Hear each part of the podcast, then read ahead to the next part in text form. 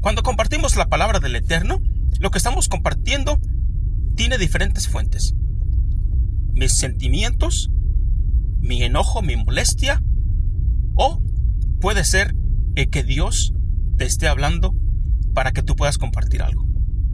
La mayoría de veces, sin embargo, estamos compartiendo algo que escuchamos en la radio, algo que vimos en la televisión, algo que vimos en redes sociales, y estas prédicas usualmente son ah, encendidas por la chispa aquella de, de las cosas con las cuales no estamos de acuerdo. Y nosotros enfurecidos caminamos hacia la casa a paso acelerado, a abrir la Biblia, a sacar nuestro cuaderno, nuestras plumas y ponemos una, una predicación junta, organizamos un sermón y eso compartimos en nuestras propias redes sociales. No nos damos cuenta que todos estos sentimientos negativos y emociones negativas con las cuales nos estamos poniendo a hacer un mensaje, una predica, está basada en pura negatividad. En todo lo que me molestó que dijo aquel predicador que no estaba compartiendo, según yo, la verdad. Y entonces no estamos dejando que Dios te hable con algo que sea para edificar a su pueblo y, que tenga ah, limpio corazón, que tenga una pureza, una sencillez, una humildad. La mayoría no hacemos eso, cometemos el error garrafal de compartir puras emociones negativas. Y esto eh, lo escuchamos por todos lados. he escuchado prédicas y de, pastores que, son apóstoles en ese sentido, porque tienen a su cargo a otros pastores. Y en todas partes del mundo se encuentran estos casos que empiezan a hablar de, de la bestia, del número 666, empiezan a hablar de, de hablar en lenguas y de, de, la verdad, del fundamento de la iglesia, etcétera, etcétera. Y lo hacen porque se encontraron con un video en Facebook con el cual salieron súper molestos porque esa persona no predicaba la verdad.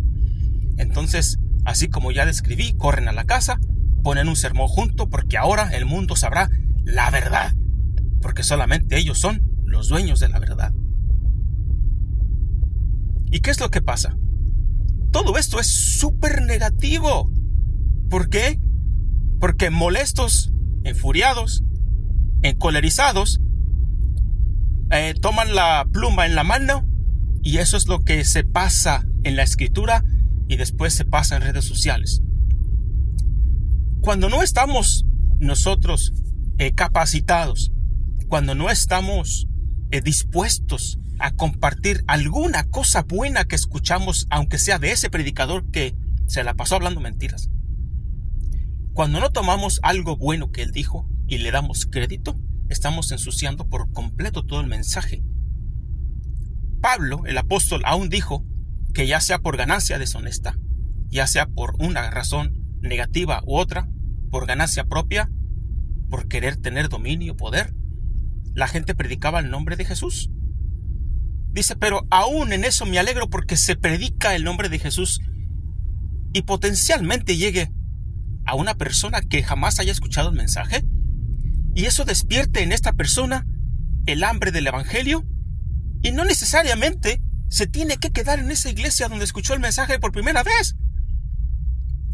Pero cuando logramos ver más allá, nos estamos dando cuenta que aún allí en esas eh, condiciones de mentiras, de prédicas y, y dominio o liderazgo falso o con dobles intenciones, alguien escuchó la palabra de Dios y Dios guió a esa persona en el camino de la verdad, paso a paso, paso a paso. Por lo tanto, no podemos descalificar al 100% a todos aquellos que tomen la Biblia para compartir algo. Si no somos capaces de sacar una cosa buena de los mensajes que no nos gustan y que nos hacen molestar tanto, mejor ni abramos la boca, mejor no digamos nada. Si no somos capaces de eso, no estamos capaces de compartir todo lo bueno, todo lo afable, todo lo puro, todo lo que edifica, todo lo que es de buen nombre y compartimos sentimientos negativos todo el tiempo. ¿Cuándo vamos a abrir la boca para compartir algo que Dios acaba de hablar y que puede ser de edificación para alguien más? Algo que Dios te dio sin haber escuchado las redes sociales a nadie, sin prestar, sin tomar prestada el mensaje o las palabras o ideas de alguien más. Y por eso los mensajes casi no llegan. ¿Por qué? Porque eh, Dios no se la pasa hablando solamente por hablar. Hay gente que dice, Dios me habló. Y Dios le habla diario. Bueno, bueno, como si Dios no tuviera otras cosas que hacer que, que tener una cita con el apóstol y decir, ah, caray, ya se me hicieron las nueve, eh, nueve para las cinco de la mañana, o nueve para las cuatro de la mañana, o las nueve de la mañana, etcétera, etcétera, y tengo que hablarle al pastor porque yo diario le hablo. Inclusive él dice desde el púlpito que yo diario le hablo. Como si Dios tuviera tiempo para hablarle a personas que tienen intereses eh, involucrados, intereses personales en el mensaje. Y eso no pasa. Los mensajes que vienen del Eterno son contados, señores. Son súper contados. Dios no se la pasa hablando vanidad. Cuando tú checas los mensajes de tu pastor, los mensajes del apóstol, te vas a dar cuenta que está culpando todo el tiempo, que te dice que no te vas a ir al cielo si no eh, das la ofrenda, que si no das el diezmo, que si no te sometes, que si no haces esto, que si no haces el otro, que si no tomas el mensaje de verdad, etcétera, etcétera, etcétera. O sea, es, bueno, que Dios se la pasa haciendo todo eso todo el tiempo, que no tiene tiempo para decirme que me ama y que, y que quiere que, que sí me enderece, y que por eso viene la disciplina, etcétera, etcétera. Pero no es diario, señores. Dios es lento para la ira y le voy a dar un ejemplo de qué tan lento para la ira es Dios.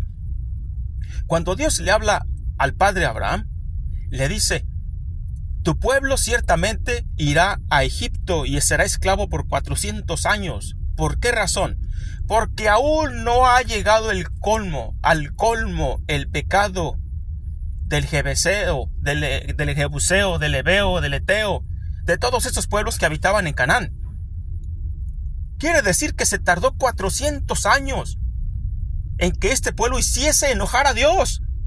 Y tu pastor, tu apóstol, en cada semana, en cada domingo te dice que Dios está molesto porque no te sometes. Él es el que se va a ir al infierno, señores.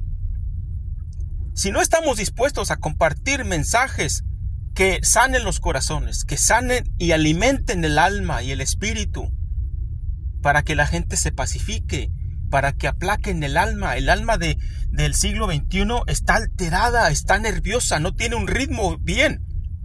El ritmo cardíaco está exageradamente fuera de lo normal. La gente se está muriendo desesperada. Casi nadie le es fiel a su propio líder. El, el círculo de los líderes es súper pequeño. Casi nadie le hace caso. Toda la gente está envuelta en redes sociales escuchando a alguien más porque el pastor que tiene no le llena. Y todavía cuando regresa lo culpa de no someterse, etcétera, etcétera, etcétera, etcétera.